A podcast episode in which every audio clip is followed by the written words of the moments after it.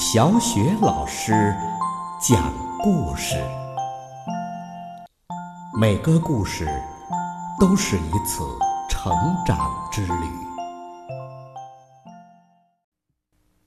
宝贝儿，欢迎收听小雪老师讲故事。今天小雪老师给你讲的故事是《派老头和捣乱猫的开心故事之菲菲猎狐记》的下半部分。昨天呢，我们说到了，派老头和菲菲都想给来偷鸡的狐狸一个教训。他们用气球和羽毛做了一只气球母鸡，还灌上了胡椒，连上了爆竹。可是小猫啊，还觉得不够劲儿。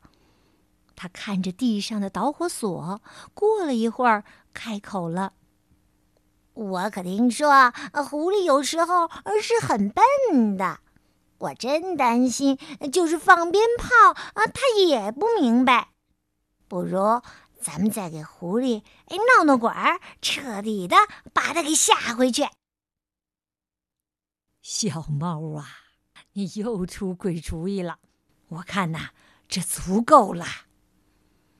派老头虽然这么说，可他呀也觉得闹鬼的主意很有趣儿。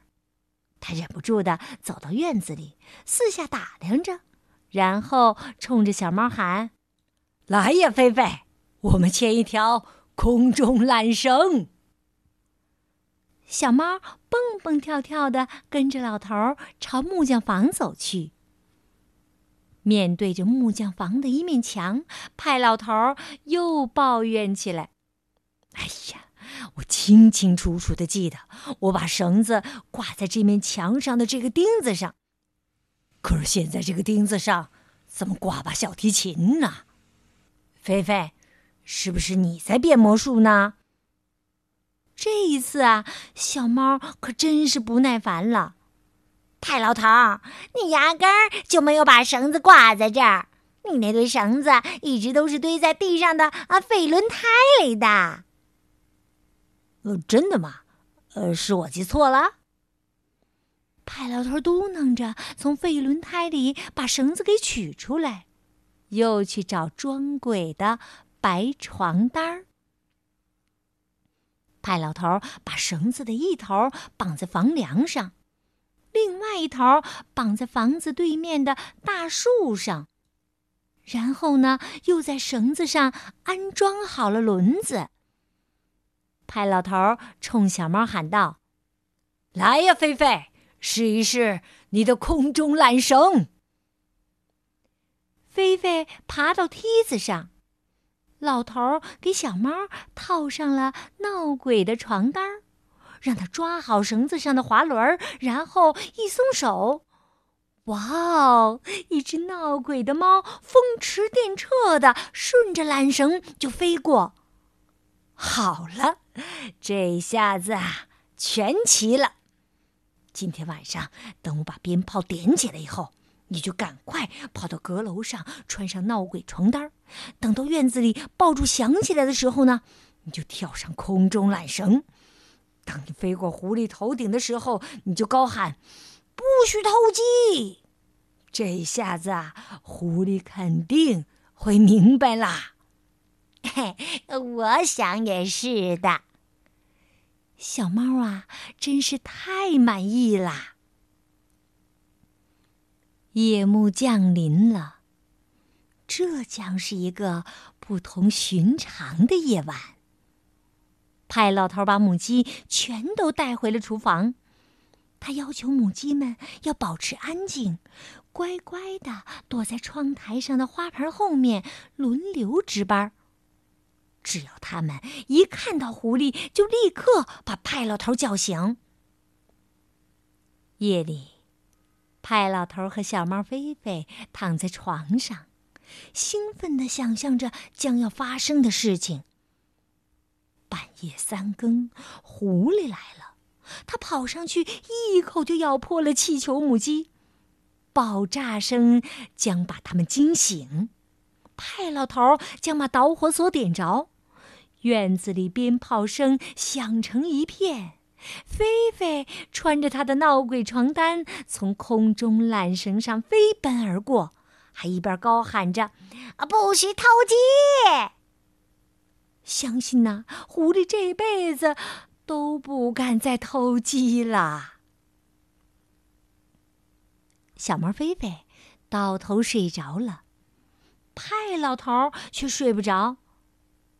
寂静中。他感觉好像有什么东西来到了院子里。他踮着脚尖儿走到客厅，从大窗户朝外望去。果真，夜色中一只狐狸出现在派老头的院子里。这只瘦小的狐狸在鸡窝边走来走去，它看上去很害怕。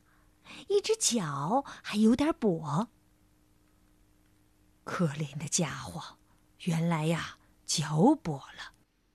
他肯定是因为连只野兔都追不上，才来偷鸡的。这样的小可怜，要是我把鞭炮给点起来，他还不得被吓死啊！派老头边看边想。这时。狐狸看到院子里孤零零的站在那里的气球母鸡了。它慢慢的朝着母鸡靠近，眼看就要触到母鸡的时候，狐狸突然停了下来。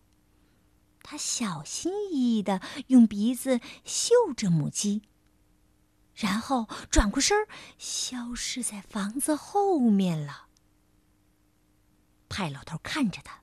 只见狐狸跳过院子的栅栏，在远处的草丛中坐了下来，远远的朝房子这边看着。派老头一想到古大爷要拿猎枪来对付这只狐狸，就觉得很难受。就在这时，砰的一声炸响，打破了四周的宁静，气球母鸡爆炸了。爆炸声中传出了打喷嚏和咳嗽的声音，小猫菲菲像弹簧一样从床上蹦起来。啊，派老头，快点火呀！当看到老头不在屋里时，他自己拿起火柴点燃了导火索。院子里火光一片，鞭炮声四起。菲菲立刻的奔向阁楼，套上他的闹鬼床单，抓着滑轮朝院子中央就飞去。他一边飞一边喊：“不许打狐狸！”哎呀，菲菲在喊什么呀？错了，错了，菲菲喊错了。可是没错啊！就在菲菲划过院子中央的时候。在鞭炮的火光中，菲菲看到了院子当中站的不是狐狸，而是邻居古大爷。他正端着猎枪，身边是那只凶巴巴的猎狗。看到空中飞来的鬼，古大爷被吓呆了。好，好，好，我我保证再也不打狐狸了。快放我走吧！突然间，院子里又恢复了宁静。鞭炮响完了，鬼也不见了，古代的猎狗也早被吓跑了。嗖！刚才没有燃尽的最后一只小鞭炮在地上打着转儿，已经被吓坏了的古大爷噌的跳了起来。转身仓皇的往自己的家里跑去。小猫菲菲从树上跳下来，跑回厨房。派老头坐在那里，正咯咯的笑个不停呢。菲菲干得好，虽然和我们的计划有点不一样，可是我敢肯定，狐狸呀再也不敢来了。怎么回事啊？狐狸没来，来的是古大爷呀。狐狸来过了，可是狐狸呀，根本不吃我们给他做的气球母鸡，他一直躲在房后看烟火呢。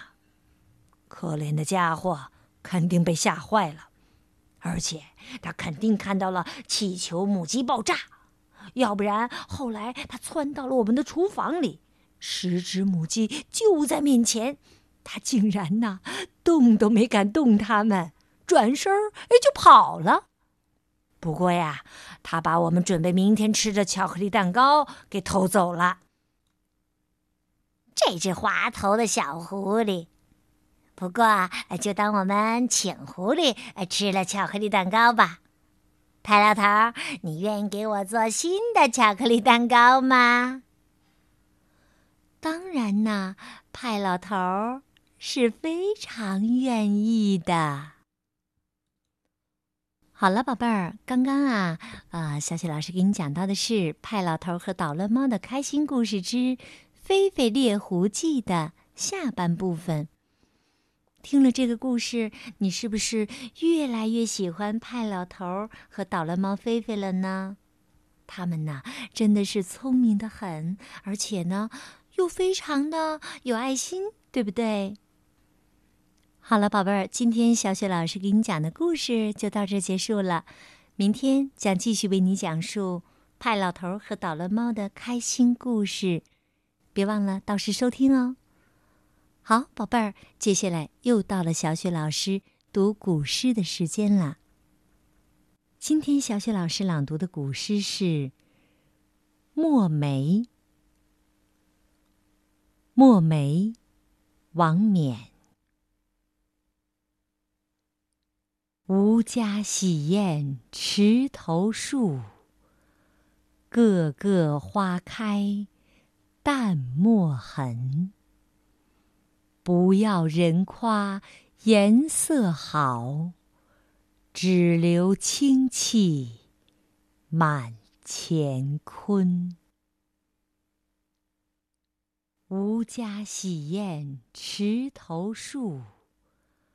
个个花开淡墨痕。